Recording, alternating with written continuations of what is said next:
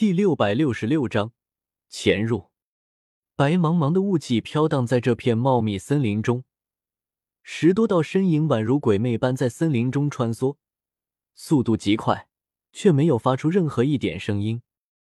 我走在最前面，不断向森林深处快速奔跑而去，脚尖在地面上轻轻一点，整个人就飞跃出数丈距离，比起飞行也差不了多少。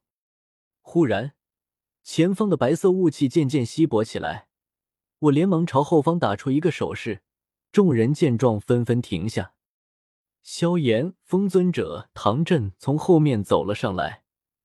我们几人如猴子般三两下攀爬上附近一棵最高大的大树，隐藏在树冠上。远远看去，只见前方森林中心的地面渐渐凹陷下去，在那凹陷地面的正中间是一片黑色石质建筑物，错落有致。隐约还能看到其中有人影闪动。呼，亡魂地殿到了。远远看着那片建筑群，我心中松了口气。这么大座亡魂山脉，一路走来又不能动用半点斗气，想找到这里来是真的不容易。一个不小心就会暴露，或者干脆迷路。萧炎和风尊者面露狂喜之色，同时眼中也带着几丝凝重。他们知道，接下来才是最关键的时刻，也是到了拼命的时候。老师，我来了。萧炎目光迷茫，喃喃说道：“我定睛凝神看去，忽然笑了起来，呵呵，果然，这里的大阵并没有激发，看来他们还不知道我们已经到来。接下来是该给他们一个小惊喜了。和所有宗门家族一样。”大阵这东西平时是不会激发的，因为不止一座大阵极其耗费资源，偏偏这东西又属于消耗品。常年开启的话，一座新阵要不了多少年就会报废；而可是平常关闭，只在有需要时开启大阵，那么修修补补的话，一座大阵足以用上几百上千年。何况大阵开启的动静太大，亡魂地殿为了隐藏自身位置。也不可能随意开启大阵。唐振微微皱眉，虽然没有开启大阵，但老夫能感觉到前面有一层空间屏障，我们怕是只能强攻，给不了他们惊喜。空间似水，斗者、魔兽、普通人都能在空间中所以走动，可修为高深的斗者却能将空间从水变成冰，也就是所谓的空间屏障。这时候人就无法随意穿过，只能强行攻破。听到唐振的话，我咧嘴一笑：“非也非也，唐前辈忘了紫言不成？”紫言潭口微张，露出粉嫩的小香舌：“啊，要紫言帮忙的话，得先喂丹药。”我靠，之前不是给过你了吗？前后给了你三枚丹药，居然还要？我一阵无奈。取出一枚六品丹药，轻轻喂到紫妍嘴里。小萝莉吃完后，顿时一阵眉开眼笑，蹦蹦跳跳着走到空间屏障前。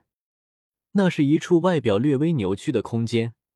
紫妍伸出右手食指，指尖有浓郁金光闪烁，宛如涂鸦般在扭曲空间上画出一个丈余大的圆圈。随后双手一推，这丈余大的空间竟然悄无声息的恢复过来，重新化作水。可以让人随意通过。一行人惊讶的看着紫妍，都没想到这个看着像是瓷娃娃般白净可爱的小女孩，竟然如此强大。萧炎，唐前辈，你们在外面等着，我和风尊者两个人先进去看看情况，看能不能将药老救到手。此话一出，萧炎和唐振都震惊的看向我，里面可是亡魂地殿的总部。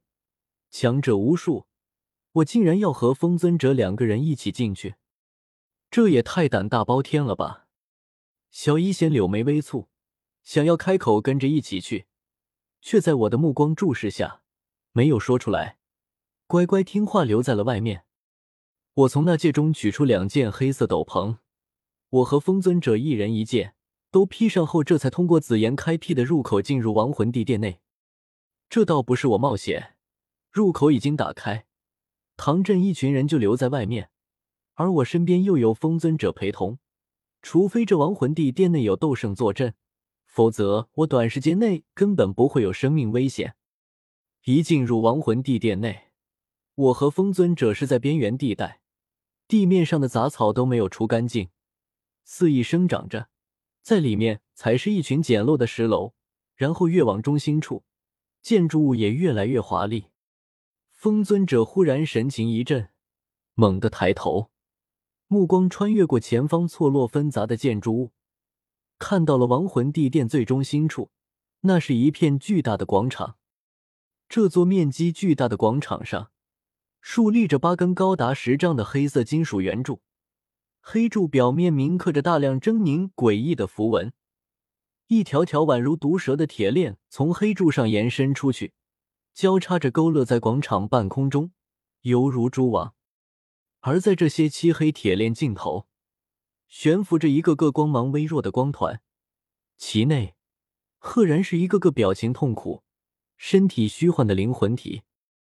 在这片广场的中央地带，四条大腿粗壮的黑色锁链的束缚下，是一个光芒最为强烈的光团。光团之内，一道苍老人影隐约可见。药尘。风尊者呼吸陡然急促起来，死死盯着那明亮光团内的人影，身周的气息变得低沉起来。我连忙低声呼喊，才将风尊者喊醒。风前辈，现在不宜激动啊，药老还在魂殿手中。我们现在想想看，能否靠近那座广场，直接将药老救下来。风尊者点点头，这次的目的很明确，就是来救药尘的。而不是找魂殿麻烦。他环视四周的环境，却忽然叹了口气，颓然道：“那座广场位于中心位置，我们如今处于边缘，想要不惊动魂殿的人而靠近那座广场，这根本是不可能的事情。